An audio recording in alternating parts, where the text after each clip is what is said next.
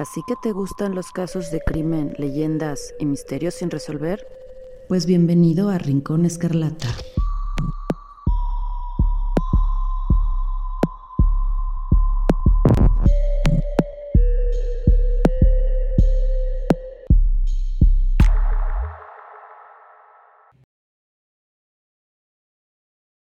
Imagina que eres una chica de 16 años que vive tranquilamente con su padre y hermana.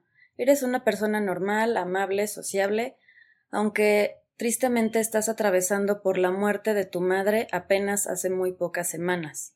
Lo cual no impide que llames la atención de muchos chicos. De hecho, uno de ellos te ha estado insistiendo para salir durante varios días por llamadas anónimas, hasta que por fin aceptas. Total, ¿qué sería lo peor que puede pasar? Acudes a esa cita y resulta que este chavo es todo lo contrario a lo que te había dicho. No es ni atlético, ni guapo, ni rubio, pero lo verdaderamente incómodo es su insistencia en saber sobre la reciente muerte de tu madre. Además, el chico ni siquiera sabe hacer que la plática fluya normal, y él es muy extraño, tiene una mirada algo enfermiza. Decides huir de la cita, pero ahora él sabe dónde vives. Un día después de eso llegas a casa, pones tu música y te cambias la ropa. De pronto oyes un crujido extraño. No sabes de dónde proviene. No haces caso y sigues con lo tuyo, pero algo no está bien. No se siente bien. Sientes la constante presencia de alguien observándote. No solo eso. Ahora alguien o algo parece empezarse a comunicar contigo a través de golpes extraños que no sabes de dónde provienen. ¿Cuánto tiempo soportarías eso? sintiendo la constante presencia y mirada de alguien que no está ahí, o al menos que tú no puedes ver. Hoy les platicaré sobre el caso de Daniel Laplante.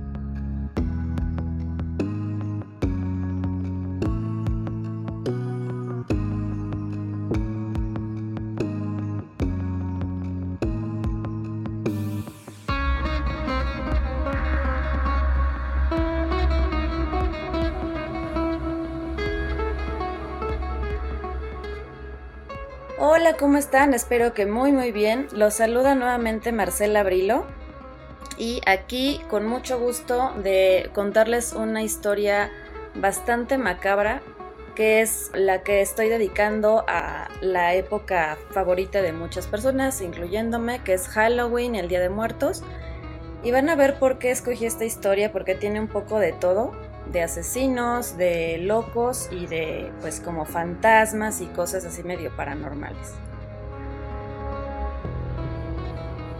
En fin, antes de seguir, les recuerdo las redes sociales de Rincón Escarlata en Instagram y TikTok. Estoy como arroba Rincón Escarlata-bajo, en Twitter como arroba escarlatina-rin y ahí es donde me pueden seguir, me pueden platicar sus experiencias, si alguna vez han sobrevivido a algún delincuente o alguna situación extrema y pues que no haya sido tan grave, pero que haya sido pues algo que se pueda contar como a sus nietos. Aquí es el espacio ideal para que lo hagan y quede además registrado para el futuro. Sus sugerencias también son bienvenidas o quejas, no importa, la verdad es que todo me viene muy bien. Y ya pueden también pasarse a escuchar algunos de los episodios anteriores, que ya hay un colchoncito bastante decente de programas y de contenido bastante variadito. Hay asesinos seriales, misterios, masacres, fantasmas, en fin, hay un poquito de todo. Y de paso, por favor, platíquenme qué les parece, cuál les ha gustado más, qué temas les gusta más que trate. De verdad me hace mucha falta que me hagan sus comentarios. Pero bueno, esta época, como les digo, la verdad es que sí es de mis favoritas. Me encanta todo el ambiente que se genera y sobre todo cosas que vemos en los disfraces, cómo decoran las casas, pues todo este ambiente que se empieza a generar de ver películas de terror o de contarse historias. Eh, en fin, la verdad es que sí es una época que a mí me gusta muchísimo. No me importa que se empiece a mezclar Halloween con Día de Muertos. La verdad es que yo lo veo como que somos ciudadanos del mundo y todos somos parte de un mismo espacio, aunque cada quien tenga su manera de celebrarlo, pero no, para mí no tiene nada de malo que se empiecen a mezclar. Y pues claro que siempre hay un gran respeto por cada costumbre y las personas que lo siguen muy al pie de la letra también está padrísimo, pero pues a mí la verdad me gustan las dos, digamos que las dos maneras de festejarlo. Pues hoy, como les decía, la historia que les voy a contar es muy peculiar. Es de un asesino que digamos que llevó el gusto por los fantasmas un poco más allá de disfrazarse y hacerle bu a la gente, más bien le agarró el gusto a hacerse pasar realmente por uno que además sí terminó cometiendo un crimen muy, muy horrendo. Les contaba de esta chica al principio que más allá de que se lo imaginen, tiene un nombre y apellido. Se llama Annie Andrews y esto ocurrió en los ochentas justo digamos como imaginémonos que estamos así en un pueblo parecido al de Stranger Things, justo en esta época es exactamente en el año 1986. El lugar es un pequeño pueblo de Massachusetts que se llama Pepperell. Todo parece que inició cuando un chico eh, muy tímido que pues no era muy popular, digamos, ve a esta niña Annie y como que la empieza a acechar, le echa el ojo, dice yo quiero conocerla. Entonces Annie en su casa empieza a recibir llamadas constantes de un chico que le dice que estudia en la misma escuela que ella y que la quiere conocer y que le dé una oportunidad, le platica, oye, pues mira, yo estoy seguro que te voy a gustar porque soy guapo, soy atlético, soy popular, etcétera, etcétera. Y bueno, pues ella, como les decía, está atravesando por el luto de haber perdido a su mamá apenas hace muy pocas semanas de cáncer. Entonces, bueno, ella tal vez en este afán por distraerse y porque pues le pica la curiosidad por este pues admirador anónimo, decide darle la oportunidad y un día acepta. Pero cuando abre la puerta, como les decía, oh, gran desilusión, porque el chavo no era para nada lo que le había dicho que era, más bien es un chavo muy retraído, con la cara llena de, de hoyos del acné o de viruela, no, o sea, se pueden confundir, pero bueno, con una serie de cráteres en su piel, no es atlético, no es ni siquiera simpático, pero bueno, ella dice, en fin, ya estamos aquí, pues ya ni modo, ¿no? Como que ella también por ser muy amable acepta seguir adelante con la cita y bueno, van por un helado. Solo que más allá de que se desilusionara un poco del físico de él, lo que realmente la puso muy incómoda fue que el chavo toda la velada se la pasó insistiéndole en que le platicara de la muerte de su madre, que cómo había sido, que si había intentado hablar con ella hasta el más allá, que si no habían probado sesiones espiritistas. Entonces esto, realmente imagínate pasar por un luto y una pérdida tan fuerte y que este individuo que ni conoces y que además te está diciendo mentiras, pues nada más como para entrar en tu vida, empieza así a como insistir tanto en algo tan íntimo, obviamente pues es algo que se vuelve muy incómodo y ella sale huyendo de, de esa cita. Pasando ese tiempo como que quiera que no se le queda esa inquietud a Annie y lo conversa con su hermana y le dice, oye, pues, ¿te gustaría saber algo de, de nuestra mamá? O sea, ¿qué te parecería si hacemos como una sesión de Ouija o algo así, a ver qué, qué podemos sacar, ¿no? A lo mejor igual sí nos contesta mi mamá. Y su hermana le dice, bueno, pues va. Entonces se meten ahí al sótano de su casa. Algunas fuentes dicen que, que fue con una ouija, otras fuentes dicen que fue así nada más con velas y como que se agarraron de las manos y nada más empezaron a, a invocar a su mamá muerta. Y poco después es cuando empiezan a escucharse estos ruidos y golpes, pero como golpes muy mecánicos. Ellas empiezan a pensar que a lo mejor sí es su mamá queriéndoles decir algo. Entonces, si tú estás ahí, da un golpe diciendo que sí. Si no estás de acuerdo con lo que decimos, da dos golpes para decir que no. Y esto empieza a ocurrir. Entonces, obviamente esto les refuerza la idea de que verdaderamente se están comunicando con su mamá. Pasa el tiempo, se lo empiezan a decir a su papá, y bueno, el papá obviamente está lidiando con, no nada más con la muerte de una persona querida, sino que además pues tiene ahora que él hacerse cargo de una familia, de seguirlas manteniendo, de tratar de estar como bien y fuerte ante sus hijas. Y pues les dice obviamente que eso no, no existe, que son patrañas, que no estén pensando esas cosas, que su mamá seguramente está descansando, etcétera. Y bueno, trata de calmarlas, aunque pues más bien no les da para nada crédito a lo que ellas les están diciendo, que es que efectivamente se están comunicando con su mamá.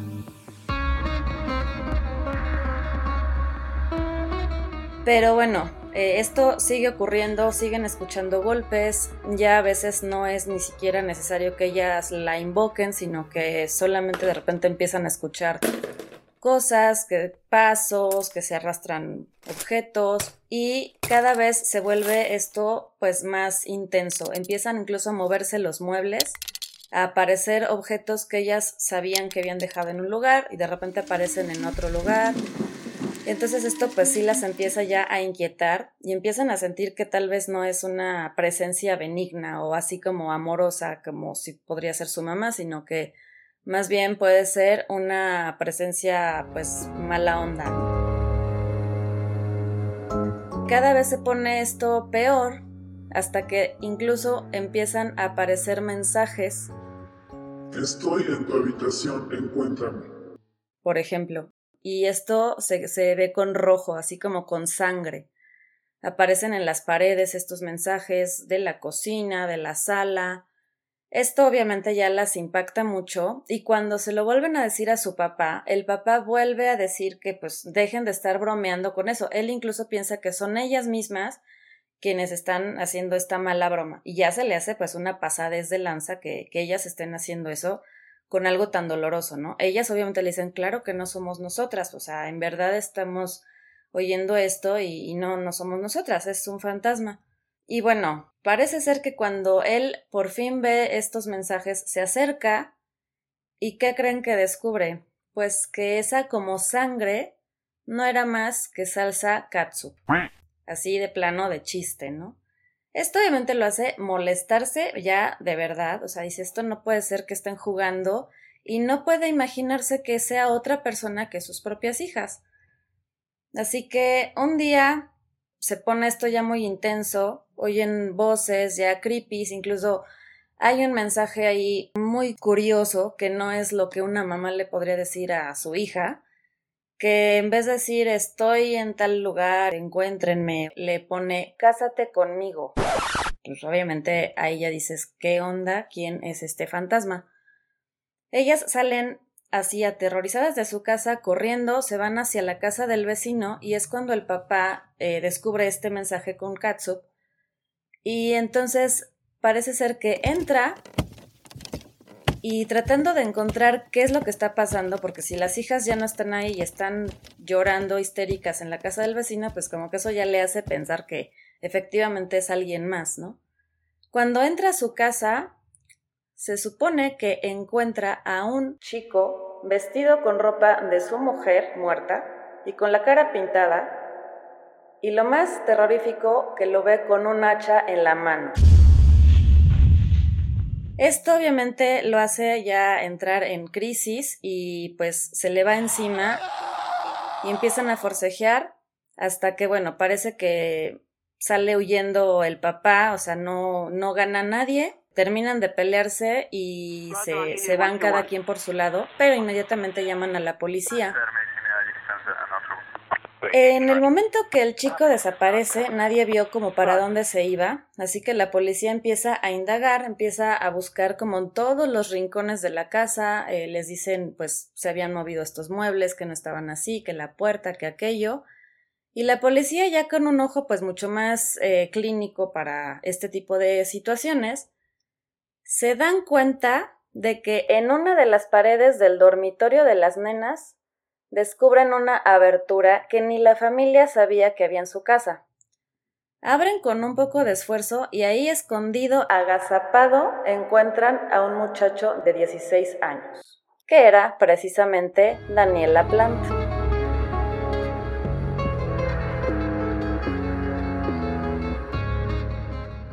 Este espacio que les menciono se conoce como espacio de rastreo, que es un tipo de hueco entre distintas paredes de una casa por el que incluso hasta se puede caminar. estos oficiales pudieron comprobar que la estructura de la casa de los Andrews estaba llena de estos espacios vacíos, así que cuando Daniel, el que invitó a salir a esta Annie, vio dónde vivía, pues como que estudió la casa y se dio cuenta que había estos espacios y a partir de ese momento supuestamente se metió a su casa a quedarse ahí como a vivir. Entonces, imagínense lo que es tener a un hombre viviendo en tu casa que te está observando, que te está oyendo lo que haces en todo momento y que pues se da todavía el lujo de estarte haciendo este tipo de bromas. Se supone que incluso encontraron que a través de algunas paredes Daniel ya había generado como unos agujeros en diferentes espacios de la casa para estarlos observando. O sea, algo realmente, pero realmente terrorífico. Bueno, después de que la policía encuentra a este chavo escondido ahí, obviamente es arrestado y juzgado por allanamiento y ataque con violencia, porque bueno, finalmente sí estaba eh, pues con un hacha y agredió al papá de las chicas. Pero el juez o el jurado, tal vez por ser también menor de edad, pues fueron, la verdad, muy indulgentes y le dieron una condena muy, muy baja, en la que él salió libre en menos de un año. ¿Qué pasó después? Pues ahí viene lo más terrible. Pero antes de seguirles contando lo más terrible, vamos a ver quién era Daniel Laplante, cómo había crecido, qué había pasado en su infancia, porque algo tuvo que perturbar a este chamaco para hacer esas cosas. Y bueno, no hay mucho, mucho detalle de su infancia, pero sí él dio algunos testimonios que, bueno, pues serían bastante esclarecedores de por qué se volvió tan raro y tan psicópata. Él dice que de niño su padre fue tremendamente abusivo, violento y que de hecho abusó de él también sexualmente y que bueno, lo, lo, violaba y lo golpeaba en todas las opciones que podía, hasta que su madre, pues sí se dio el valor de divorciarse de él y de dejarlo, aunque, y, o sea, paralelamente a, a estos ataques y abusos por el padre, se dice que en su escuela era un niño pues muy retraído, que además desarrolló cierta dislexia y trastorno de hiperactividad por este tipo de situación que pasaba con su padre, pues obviamente eso no ayuda. Si el niño tiene algún tipo de problema de desarrollo y el padre es abusivo, bueno, es como echarle gasolina al fuego, ¿no? Decían también sus compañeros ya un poco más en la pubertad que él era un niño muy extraño, que todos los demás les daba así como yuyu y no querían estar cerca de él, o sea, realmente les causaba desconfianza. Cuando ya su madre se separa de ese padre abusivo, ella, eh, pues como digamos, actuaría tal vez cualquier mamá, lo lleva a un psicólogo. ¿Y qué pasa con ese psicólogo? Pues resulta que el psicólogo también abusa de él sexualmente. O sea, ya es el colmo que, que pues tu propio psicólogo al que estás acudiendo para que te ayude a salir de una situación tan horrible, pues sea otra vez un victimario. Así que hasta más o menos sus 15 años de edad, con un comportamiento cada vez más perturbado, la plant se vuelca entonces al delito y comienza a robar y a meterse a casas para robar cosas. Después de la escuela, Danny se pasaba, dicen que las tardes, buscando casas en las que no hubiera nadie para irrumpir en ellas y robarse las pertenencias que él pudiera encontrar. Lo que se llevaba muchas veces no era tanto de valor como así para él decir voy a hacerme de dinero y comprar, comprarme drogas o algo. No, más bien, supuestamente su verdadera finalidad era el generar miedo e inseguridad en las personas que vivían ahí. Entonces, lo que hacía en esas casas era mover, como les decía, mover cosas, objetos donde, de donde estaban originalmente para sacar de onda a las personas, mover muebles, hacer ruidos. Entonces, lo que él realmente disfrutaba era, o sea, sí, hacerse pasar por fantasma y generar una inseguridad y, y que vivieran aterradas las personas que vivían ahí. Pero bueno, ahí es donde en uno de estos robos, después de que él estuvo en la cárcel por el allanamiento a la casa de los Andrews, se roba dos pistolas de una casa. La mamá en algún momento rehizo su vida con otro hombre y en una ocasión este padrastro localiza en las pertenencias de Daniel encuentra una de las pistolas que Daniel se había robado y bueno, pues lo confronta, le dice que, o sea, obviamente eso va en contra de, pues digamos, su libertad por haber estado en la cárcel, etcétera. Entonces le dice, no, pues te tienes que deshacer de esta, de esta arma y Daniel la acepta, pero porque pues él tenía otra arma, la cual no había encontrado el padrastro. Así que bueno, finalmente sí se había quedado con una arma en su posesión. Y sigue así con estos robos y allanamientos eh, hasta que pues realmente todo se salió de control. Pero ahora viene el giro inesperado. ¿Qué me hacen si les digo que todo esto es solo una leyenda urbana? Así como estas leyendas que se empiezan a contar de fíjate que dicen que aquí hubo un chavo y que entonces, etcétera. Bueno, ya son muchas fuentes eh, que yo estuve investigando en las que mencionan que fue una leyenda, pero, pero, pero, no crean que está totalmente vacía la leyenda. Todo tiene un origen, como bien saben, y a veces hasta las leyendas más absurdas y ridículas tienen algún fundamento en algo muy horrible que sí pasó de verdad.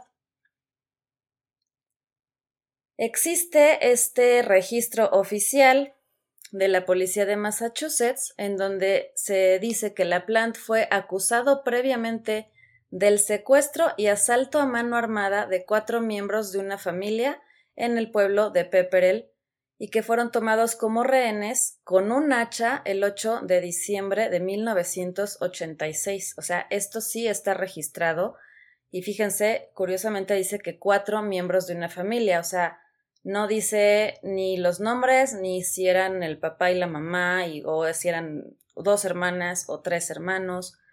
Pero bueno, sí existe este registro. Se dice entonces por medio de la secretaria del Departamento de Policía de Pepperell, una tal Kathy Plummer, que Daniel estaba escondido en el armario cuando llegaron a casa las personas que vivían ahí y que cuando él se vio sorprendido los persiguió hasta la habitación con eh, la dichosa hacha. El tipo blandía el hacha y tenía toda la cara pintada. O sea, esto sí ocurrió. Ya se le fue agregando cada vez cosita tras cosita.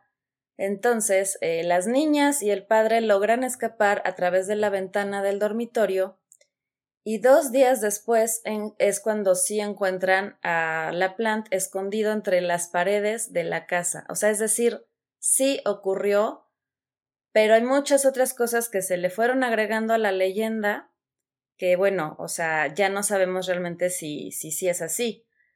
Pero sí es real que la plant estuvo escondido en la casa de esta familia por varios días. No se sabe si fueron meses, eh, pero sí, sí estuvo escondido, sí, sí los aterrorizó con un hacha, que de hecho cuando yo empecé a leer que esto se decía que era una leyenda, les confieso que yo creí que lo que era falso de la historia era precisamente eso de que se había pintado la cara y que traía el hacha. Eso es lo que a mí se me hacía más, eh, digamos, sacado fuera de la realidad. Y resulta que no, resulta que eso es lo que sí fue real. Pero, por ejemplo, no se menciona nada de mensajes con catsup ni nada de eso. Eso, pues, no sabemos cómo llegó al, al imaginario popular de la gente de Massachusetts que empezaron a correr la voz de estas cosas como que se le fueron aumentando. En fin, lo, lo que ya viene ahora es lo más triste y crudo y feo de la historia de Daniel Laplante.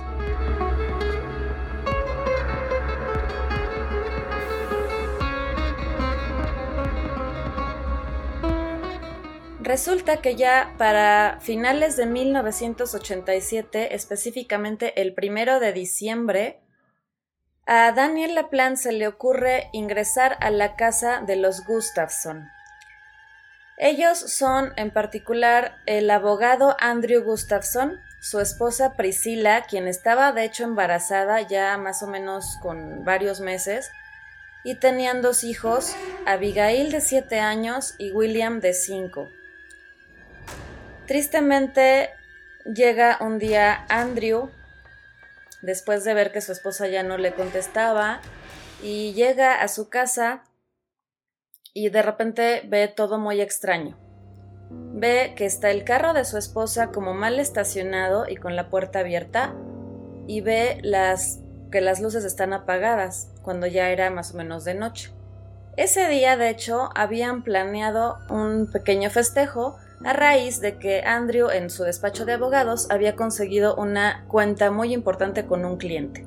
Y esto le dijo la misma Priscila, oye, pues esto merita un buen festejo, vamos a, conseguir una niñera para que cuide a los niños y nosotros nos vamos por ahí a, a celebrar. Él se quedó como esperando que Priscila le contara si se había podido, si sí saldrían o no, se quedó un poco inconcreto ese plan y es cuando él dice, a ver, pues voy a ver qué pasa porque mi esposa ya no me contestó. Y es cuando entra a su casa y lo más terrible es que cuando él entra a la habitación, pues descubre a Priscila bañada en sangre, con varios balazos en la cara, totalmente sin vida. El pobre de Andrew se queda verdaderamente en shock después de este descubrimiento y no logra salir de la habitación con el cadáver de su esposa porque no es capaz de buscar a sus hijos. O sea, él se siente tan aterrorizado de pensar lo que va a ver, que prefiere quedarse en la habitación y lo único que logra es llamar a la policía, decirles que por favor acudan y bueno, como pueden lo, lo socorren, lo ayudan a salir de la casa y es muy triste que la policía es la que le tiene que dar la noticia de que efectivamente encontraron a sus dos pequeños ahogados en la tina del baño. O sea, le mataron a toda su familia en un instante. Todo parece indicar que Daniel había intentado meterse a la casa de los Gustafson para hacer lo mismo de siempre, pero no contaba con ser descubierto infraganti. De hecho, eh, además de que se vio descubierto y eso lo contrarió y le dio mucho coraje que, lo, que lo, le frustraran sus planes, además de eso decide violar a Priscila. O sea, ella, el cuerpo de Priscila tenía indicios de haber sido abusada sexualmente.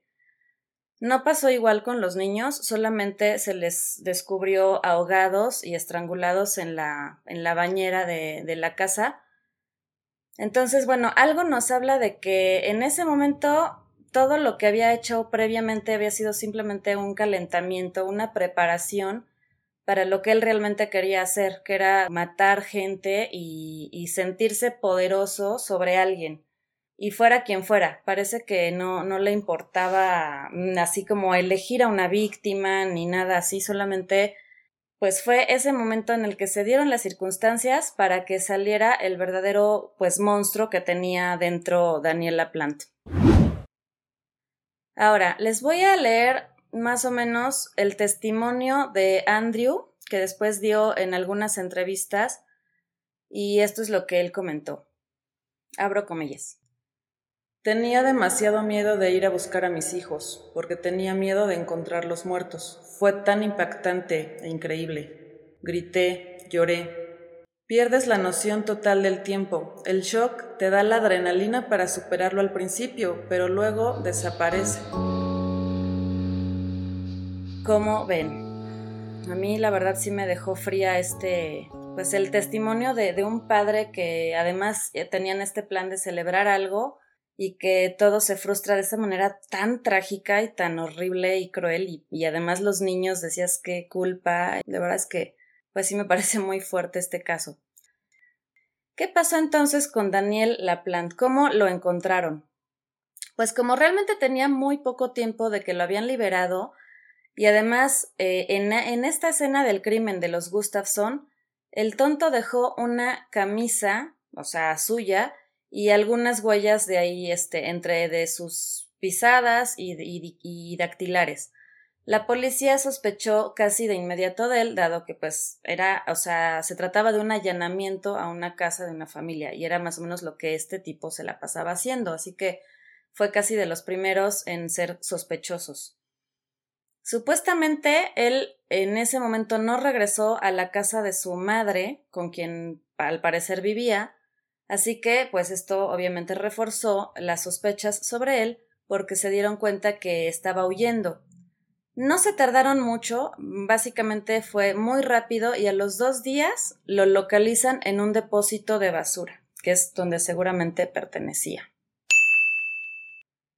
En el juicio, el proceso se llevó a cabo durante todo un año y fue hasta el año siguiente que ya le dan la sentencia, obviamente lo encuentran culpable y lo condenan a tres cadenas perpetuas. Y bueno, la plan se queda en la cárcel de por vida y sí les puedo contar que incluso eh, ahorita se tiene así como noticias de él, de que se convirtió a la Wicca, que bueno, al menos es algo original no se volvió cristiano como la mayoría de los asesinos que encuentran a Dios en el cristianismo. Él pues le dio un girito y dijo, no, yo mejor le voy a hacer a la onda de la Wicca.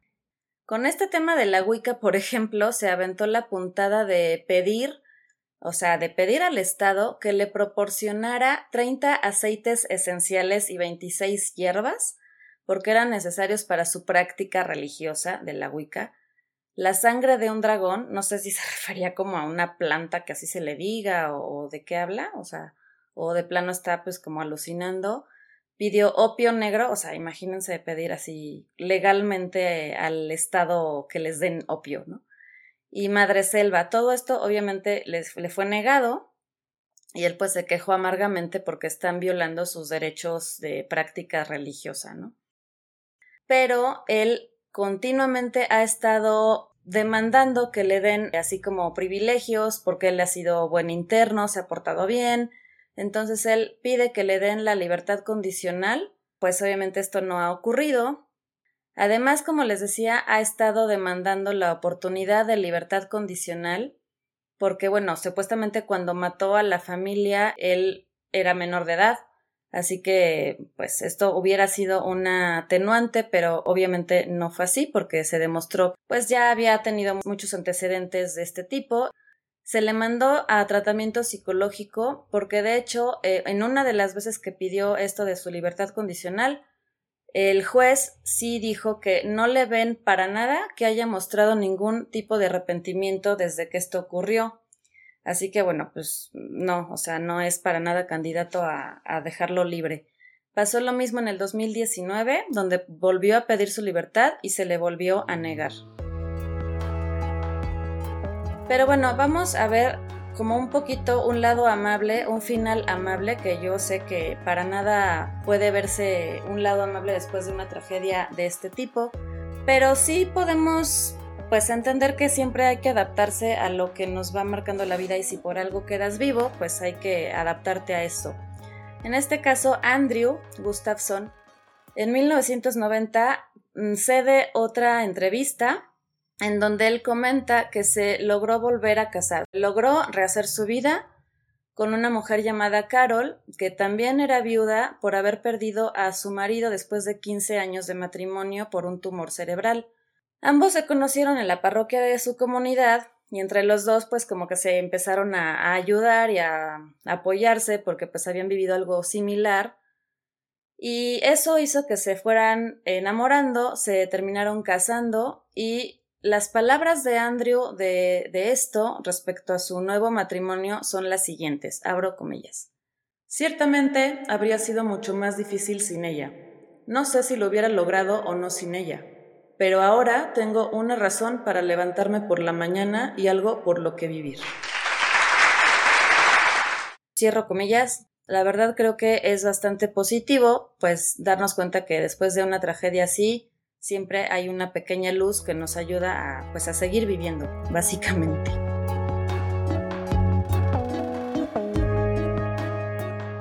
Espero que les haya gustado este caso porque sí se me hizo muy terrible y muy, muy macabro imaginarte que hay un asesino viviendo en las paredes de tu casa que ni sabes que, que había espacios ahí huecos en tu casa. Y más o menos en este caso es donde creo que está inspirada la película del ático. Eh, la verdad esa película mm, no la he visto completa, siempre la he visto a cachitos. Y bueno, no es tampoco que me haya causado mucho interés buscarla para verla completa. No sé la verdad si es así una buena película o muy muy mala. Pienso que ha de ser un tipo película pues más o menos del montón, pero bueno, el caso está basado en, en algo real, ¿no? O sea, sí hay un tipo que se mete haciéndose pasar por alguien y de repente no sabes cómo y ya este pues está ahí pues literal como un parásito, pero para hacerte daño de verdad, ¿no? Recomendaciones. Ahora, les voy a dar eh, ciertas recomendaciones que sí son cosas que sí he visto, que es esta serie que acaba de salir también en Netflix, la del vigilante, que también es algo pues un poquito similar porque es de una persona, o sea, acechando constantemente a una familia entera dejándoles notas y cartas y haciéndoles ver que realmente sabe qué pasa con su familia, o sea, qué, es lo que hacen, a qué hora, cómo se llaman. El caso está basado en la historia de la familia Brodus, no sé si lo estoy pronunciando bien, que vivían en Westfield Boulevard en el 657. O sea, esto ocurrió en esa casa en Nueva Jersey esta familia fue acechada por años de, por una persona que decía que los estaba vigilando todo el tiempo, que él era, digamos, como el dueño original de esa casa, que esa casa le pertenecía y que así como que empezó a decirles cosas como que iba a alimentar al no sé qué mal por, con la carne de sus hijos y cosas verdaderamente macabras que hacían que esta familia viviera realmente todos los días y todas las horas y los minutos de su día en terror absoluto, pues estando amenazados de que algo les pudiera pasar a sus hijos o a ellos mismos. Nunca pasó nada, sin embargo, fue tan, eh, abarcó tanto terror esto, y porque se hizo famoso, o sea, ellos trataron de demandar a la compañía de bienes raíces que les vendió la casa por no haberles advertido que había ciertos pues como patrones de cosas así. Esta demanda no, no procedió. Entonces, cuando trataron de vender la casa, ya se había hecho famoso el caso. Y entonces nadie quería comprar la casa. Eh, o sea, es algo que terminó verdaderamente mal para todos, a pesar de que no haya habido muertes como tal. Pero sí es un caso de terror, o sea, horrible, verdaderamente horrible. Y bueno, la otra serie más bien que les quiero recomendar, esta no está basada en casos reales, pero me parece bien, bien, bien interesante que la vean. Es de estas series que a mí, la verdad, son de mis favoritas, las series nórdicas. Me encanta cómo tratan estos temas de asesinos y de misterio y de crímenes y de detectives. Lo hacen maravillosamente a pesar de que en su país no pasa nada de eso.